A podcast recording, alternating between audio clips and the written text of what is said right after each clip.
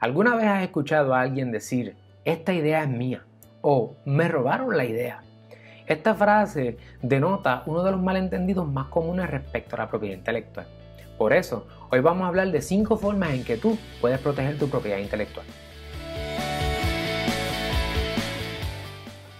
Yo soy el licenciado Alexio Mar Rodríguez, fundador de Ciclo, y una de mis pasiones es ayudar a emprendedores a establecer, desarrollar y proteger sus negocios dándole énfasis a su propiedad intelectual. Si es la primera vez que nos sintoniza, te doy la bienvenida a Derecho para Emprendedores, donde dialogamos sobre todo lo que necesitas saber para lanzar, escalar y proteger tu negocio. No olvides suscribirte a nuestra página, darle like y compartir este video con otras personas que también quieran montar negocios en Puerto Rico. Comenzamos. El tópico de hoy forma parte de la temática que hemos desarrollado respecto al proceso de planificación de un negocio. Es común que los emprendedores piensen que una idea es de ellos y esto se puede complicar inclusive cuando hay más de una persona en el equipo. Ahora, es importante que sepas que las ideas no son protegibles. Lo que sí es protegible es la propiedad intelectual, es decir, ciertas marcas, ciertos nombres, imágenes, semejanza, creaciones, invenciones que son particularmente protegibles. Cuando hablamos del derecho a la propiedad intelectual, nos referimos al derecho o el poder que tiene una persona, ya sea una entidad jurídica o una persona natural, mayormente intangible, que es objeto de explotación económica, es decir, que se puede monetizar, que ese, que ese bien se puede monetizar. Entonces hay cinco maneras en que lo podemos hacer. La primera forma son los secretos de negocios o el trade secret.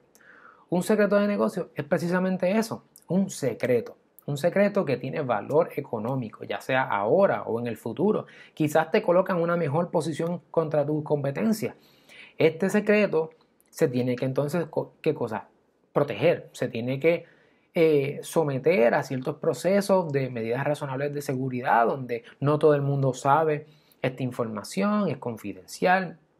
Y la única manera en que una persona puede tener acceso a esa información, que no es de conocimiento común ni generalizado, es a través de los, ya sea de los canales apropiados dentro de tu negocio o que lo haga de una forma ilegítima, ¿verdad?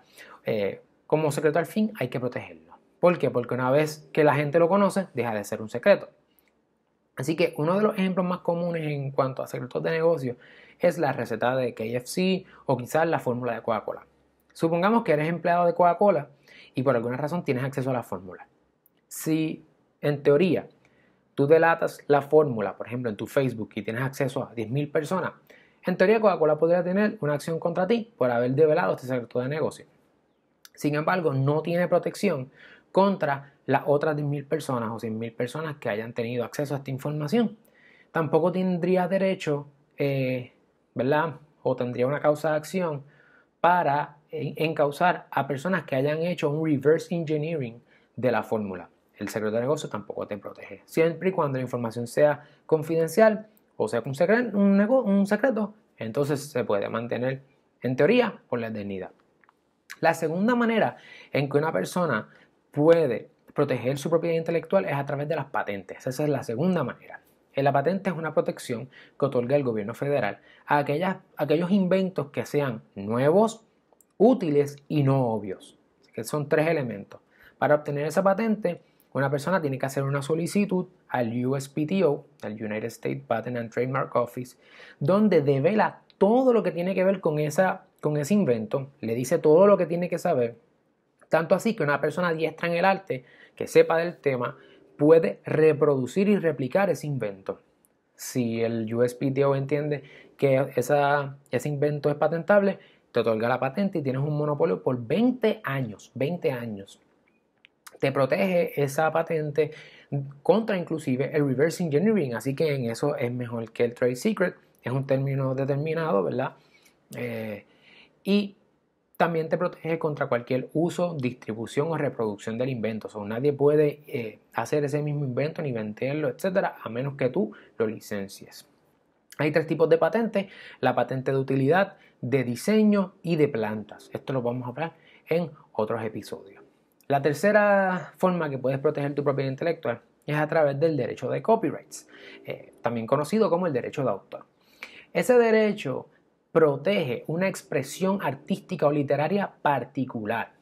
Por ejemplo, libros, poemas, canciones, coreografía, libretos, obras, software, películas, escultura, pintura, ese tipo de, de, creación, ¿verdad? El derecho de copyright nace cuando una vez la obra original, tiene que ser original, se fija en un medio tangible de expresión. Por ejemplo, un autor escribe una canción o escribe un libro. Cuando la escribe, cuando la registra, ahí nace el derecho de propiedad eh, sobre el copyright, ¿verdad? El registro no es obligatorio, pero da muchas ventajas, particularmente legales, a la hora de proteger la obra. Así que tenemos ese, tercer elemento. No se protege la idea, sino la expresión particular de la idea. La cuarta forma en que tú puedes proteger tu propiedad intelectual es a través de las marcas. Una marca es una palabra, frase, logo o símbolo, inclusive colores, que una persona o negocio utiliza para identificar la fuente o génesis de un producto o servicio en el mercado. Su enfoque principal entonces es que evitar que el consumidor se confunda. Lo que queremos es que el, consumidor puede identificar cuál es la fuente de ese producto o servicio. De ordinario, el derecho nace con el uso en el comercio, ¿verdad? Cuando utilizamos esta marca, este producto, lo pegamos y lo ponemos en el comercio, en ese momento nace el derecho sobre la marca eh, y aunque el registro no es requisito, sí que es altamente recomendable por, por un sinnúmero de razones, entre ellas legales y de negocio mismo. Hay muchos problemas eh, en el área de marca ¿Por qué? Porque es un asunto de competencia entre negocios, que el consumidor no se confunda. Por lo tanto, no toda marca es protegible, tiene que cumplir ese propósito. Eh, mientras más una marca describa o sugiera el producto o servicio que se está vendiendo, pues menos probabilidad de protección.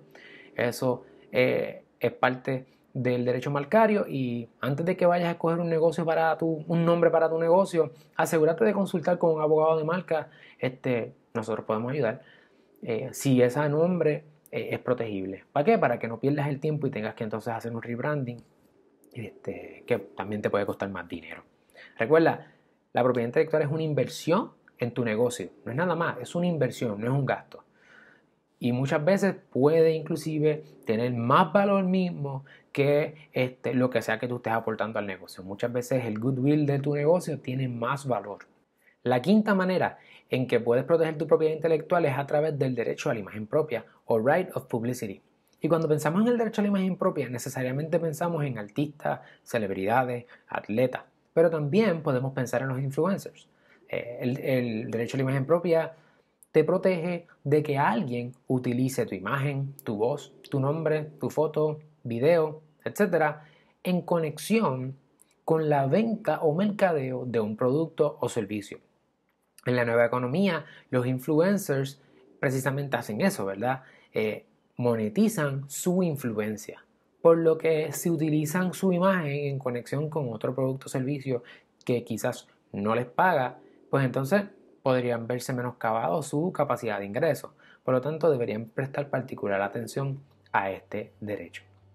En este video hablamos de las cinco formas en que puedes proteger tu propiedad intelectual, siendo secretos de negocio, patentes, copyrights, trademarks y derecho a la imagen propia. Si tienes alguna duda o comentario, no olvides escribirla en la sección de comentarios abajo. De esa manera podremos atenderla en video futuro. Igual, si estás interesado en montar un negocio, eh, quizás estás en, la, estás en la etapa de la idea o quizás ya hiciste tu primera venta inclusive, quizás estás teniendo problemas con alguien que está violando tu, tu derecho a la propiedad intelectual no olvides en comunicarte con nosotros y separar tu cita. De esa manera nosotros podemos no solamente montar, sino proteger y escalar tu negocio. Podremos hacer tu sueño realidad. Gracias.